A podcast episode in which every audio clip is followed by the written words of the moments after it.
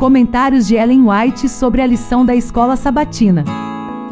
Hoje é quarta-feira, dia 28 de junho. Espero que você esteja bem. Juntos vamos estudar o tema Efésios em seu tempo. E começamos com a passagem que está em Efésios 6:24, que diz assim: A graça esteja com todos os que amam sinceramente o nosso Senhor Jesus Cristo.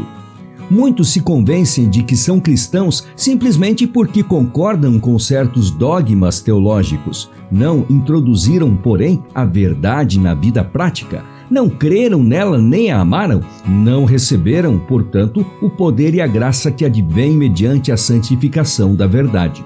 As pessoas podem professar fé na verdade, mas se essa verdade não as torna sinceras, bondosas, pacientes, tolerantes e inclinados para as coisas do céu, é uma maldição para quem a possui e, por meio de sua influência, uma maldição ao mundo.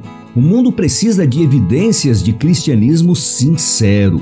Cristianismo nominal pode ser visto por toda parte mas quando o poder de Deus for visto em nossas igrejas, os membros farão as obras de Cristo.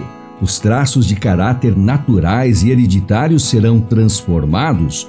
A habitação de seu espírito os habilitará a revelar a semelhança de Cristo, e o sucesso de seu trabalho será proporcional à pureza de sua piedade.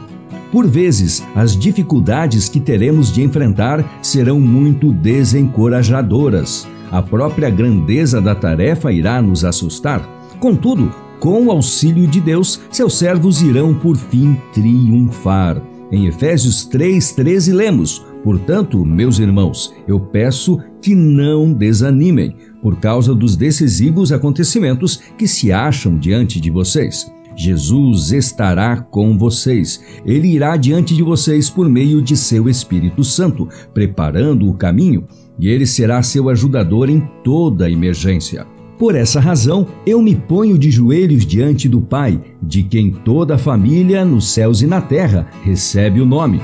Peço a Deus que, segundo a riqueza da sua glória, conceda a vocês que sejam fortalecidos com poder mediante o seu espírito no íntimo de cada um.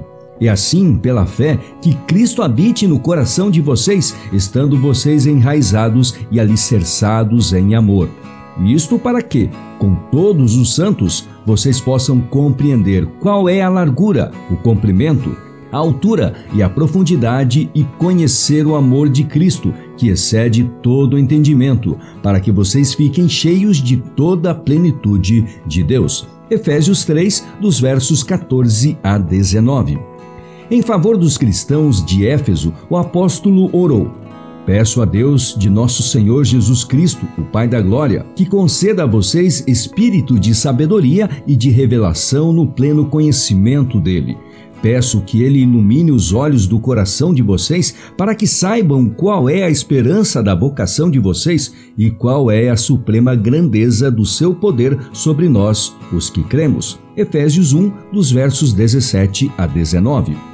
O mistério do Divino Espírito na iluminação do entendimento e no abrir da mente às profundezas da Santa Palavra de Deus foi a bênção que Paulo suplicou sobre a igreja de Éfeso. E no nosso estudo desta quarta-feira tivemos citações da meditação Maravilhosa Graça de 1974, do dia 12 de setembro.